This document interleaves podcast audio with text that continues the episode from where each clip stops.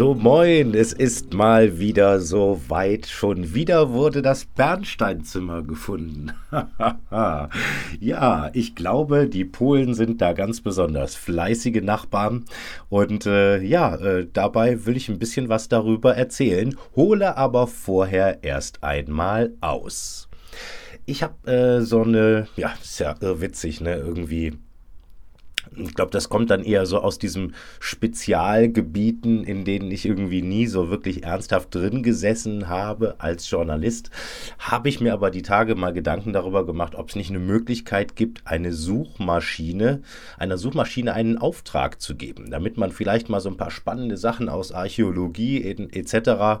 Äh, berichten kann zwischendurch im Abenteuerradio. Und ja, äh, Tatsache, es gibt sowas tatsächlich.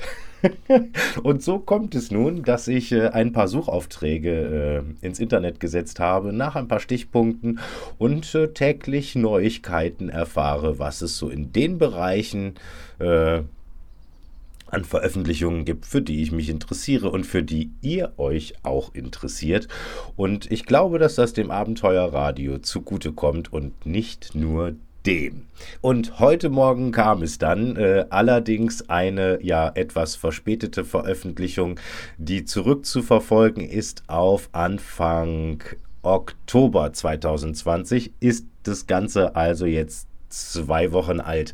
Da haben Hobbytaucher äh, in der Ostsee ein Wrack entdeckt, und zwar das Wrack von der Karlsruhe, die im Zweiten Weltkrieg mit äh, Nazi-Gütern äh, bestückt untergegangen ist in der Ostsee. Ja, auf, äh, auf polnischer Seite.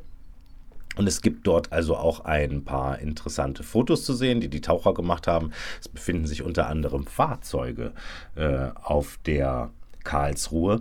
Und äh, die sind in extrem gutem Zustand, muss ich sagen. Also äh, da sind ja auch noch komplette Reifen, schön mit Profil. Äh, zu sehen.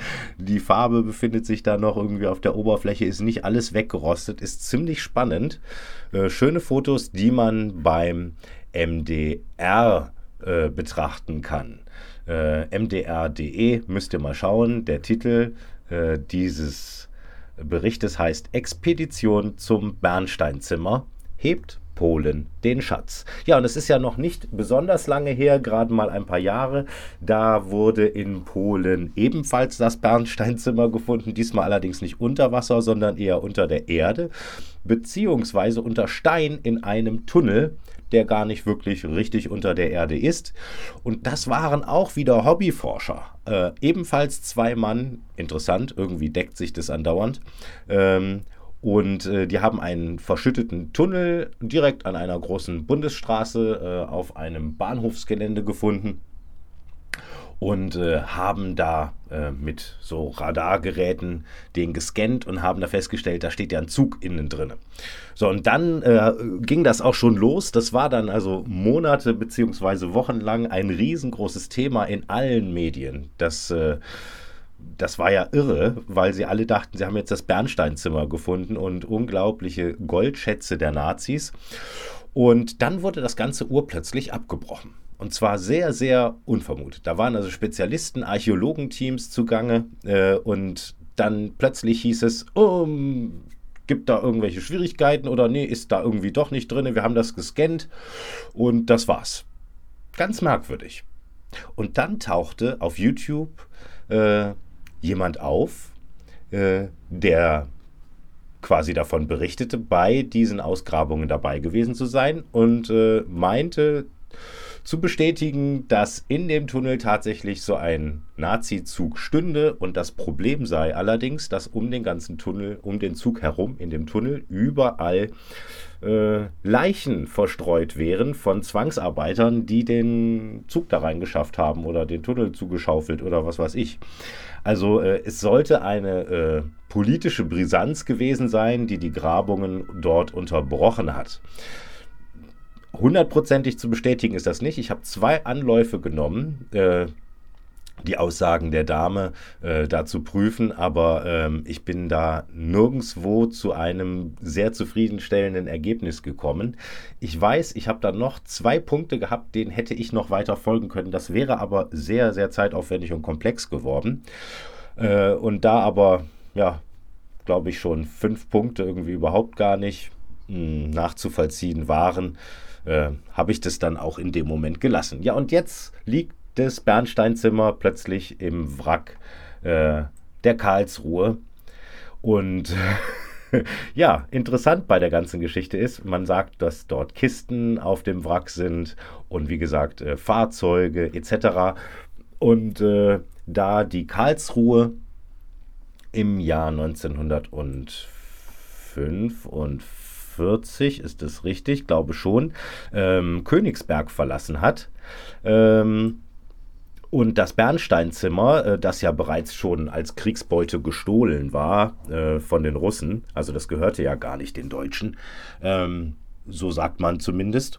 Ähm, das Bernsteinzimmer war ja in Königsberg äh, ausgestellt, sag ich mal so, oder ansässig lange Zeit und wurde dann von dort aus auch weggeschafft. Und da die Karlsruhe in Königsberg startete und dann hinterher untergegangen ist, äh, legt man hier die Vermutung nahe, dass das Bernsteinzimmer auf dem Schiff sein könnte.